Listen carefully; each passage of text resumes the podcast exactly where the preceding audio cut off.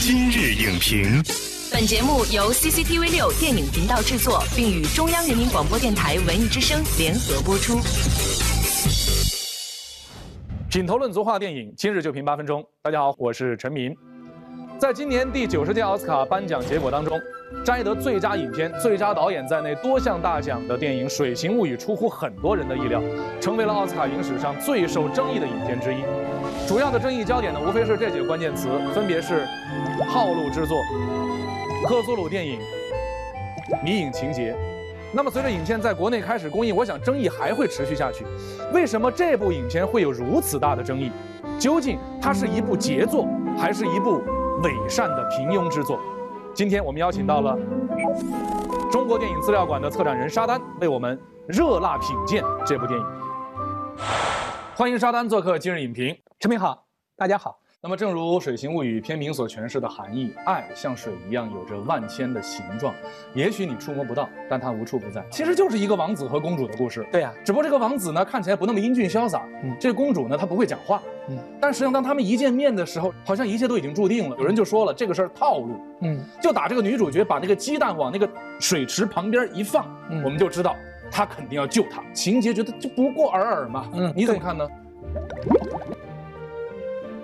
这个观点其实我是有一部分的同意的，但是我是我是觉得哈，这个电电影当中实际上它是非常符合奥斯卡的一种精神，电影当中的主流价值观念的这样一个传达。刚才您说了啊，整个故事当中的内核确实是比较老套，为了去营造这样一个很套路性的作品，涉及到的一些很重要的导演思维是非常高级的。影片整体的基调是一个蓝绿色的一个基调，导演做的非常之细啊，分层非常非常的明确。这个女孩刚开始的时候基本上是一个蓝绿的一个一个色调，哎，人和鱼最后。在这个水中这个拥抱的时候，实际上穿了一个红色的一个这个呃一个外套啊。实际上这个电影是一个从绿色到更加炽热的一个红色的啊这个色调的一个变化。人物不同，他的心境不同啊，所以用电影化的机制反映出来这个色彩完全是不一样的啊，是作用于人的观影的情绪当中的啊。我觉得这是这个电影当中和其他的一些咱们说啊套路不一样的地方，导演个性化的一些表达在这个里面。If I told you about her.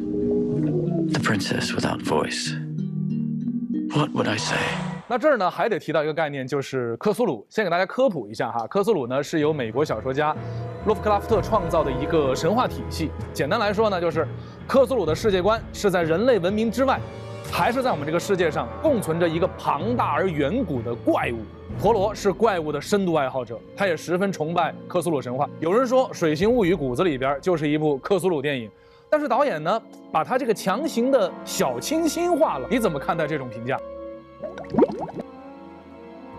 克苏鲁这个神话的电影相对来说也比较的悲观。你比如说像这个约翰卡彭特的这个《战栗黑洞》，最后它不是会呈现出一种相对来说符合这个美国的这种主流价值观念的这样一些作品。《水形物语》实际上跟这个《环太平洋》非常之像，就是当中用了非常多的所谓克苏鲁的一些元素，而这元素是让大家看到陀螺本人的作者的印记，而不是说这个电影本身就是一个。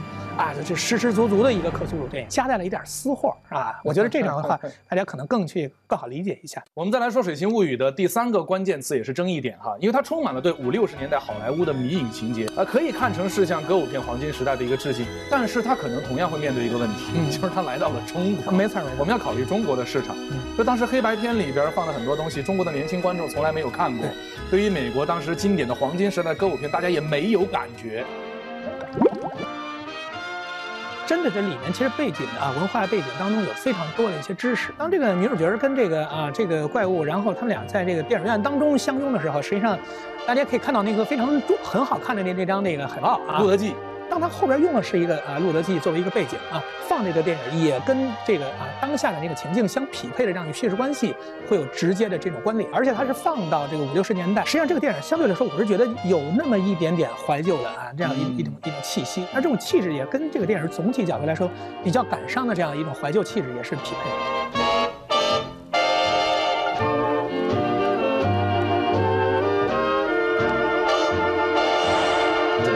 在国内已经上映了哈，那我们应该怎样更好的去看这部影片？《水形物语》是你心中的奥斯卡最佳影片吗？我觉得这个电影获得奥斯卡的最佳影片本身角度来说，我觉得是没有什么问题的。但是它的跟我个人的口味不是完完全全那么的匹配啊。毕竟它的这个事儿呢，发生的故事呢，跟今天咱们中国的一个语境还是有一定的很大的一些差别，对吧？但是符合。美国的语境吗？对对对，我觉得完全是合合今天美国的主流的一个语境啊。《水形物语》这个作品固然是一个美国式的一个文化的一个缩影，但是它是一个定位在全球的公共文化产品，就需要用高技术去支持，比如水下摄影的一种方法啊。它做的是一个这个电影当中女主角的一个梦境，她怎么样去穿梭在一个水中的一个世界，去体现了一个梦境的一种营造。而造梦本来就是好莱坞最擅长的一个一个东西。为什么这个女性会这么的喜欢水？是因为她前面做的那个梦境当中已经讲了她和水之间的这个故事。最后电影当中的摄影，包括啊调色各方面啊，包括音乐的这种搭配，其实都是技术体现的这些方方面面的东西，能够跟电影最后的叙事能够完美结合的话，是我们觉得啊，我们看《水形物语》这种电影当中，其实最大的快感之所在。它符合美国当下这个时代的特点。但是它在中国上映以后呢？你比如说从口碑上面，你怎么看呢？总的来说，我觉得这个电影还是非常值得去读解的。进入到这个电影当中的情境以及它非常复杂的那个历史背景啊，我觉得还是比较好的。第二，我是觉得说，既然已经拿了奥斯卡的最佳影片、最佳导演，它的质量完全是有保证的。前期的时候，这个电影有一些质疑的地方，是因为大家把这个电影的套路本身看得太重要。而没有看到这个，在这个套路的过程当中，尤其结合今天世界的这个大势当中啊，女性的一个位置啊，女性的自我关照、女性的成长这些议题，那今年角度来说，女性就是一个非常重要的主主题词。萨利霍金斯这个角色身体还有这个残疾啊，但这个人非常的强有力，这都是体现出女性在整个好莱坞的银幕当中不断变化的一个最新的一个发展。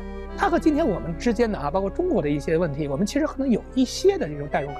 嗯，比如说女性对自我关照的问题啊，女性的一些成长的问题，女性如何在今天这个时候可以生存的更好的问题，在一个相对来说比较寓言化的电影当中去呈现出来了。到最后，这个电影当中所体现出这个女性身上的一些特质，喝水的这种特质，既柔弱又非常刚强的这种特质，我觉得是非常的匹配，基调是完全非常的稳定的啊。但是呢，当中的这个细节的处理，我觉得是体现了导演的非常大的一个功夫，也是让我们观众去到电影当中能够有这个进入式效。果的这样一个很重要的一个支撑。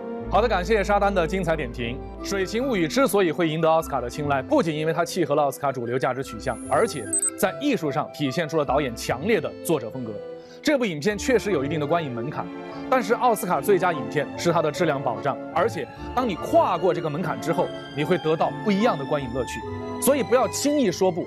为什么一定要看那些我们已经习惯的东西呢？今天节目就是这样，下期节目再见。本栏目视频内容，请关注 CCTV 六电影频道，周一到周五每晚十点档《今日影评》。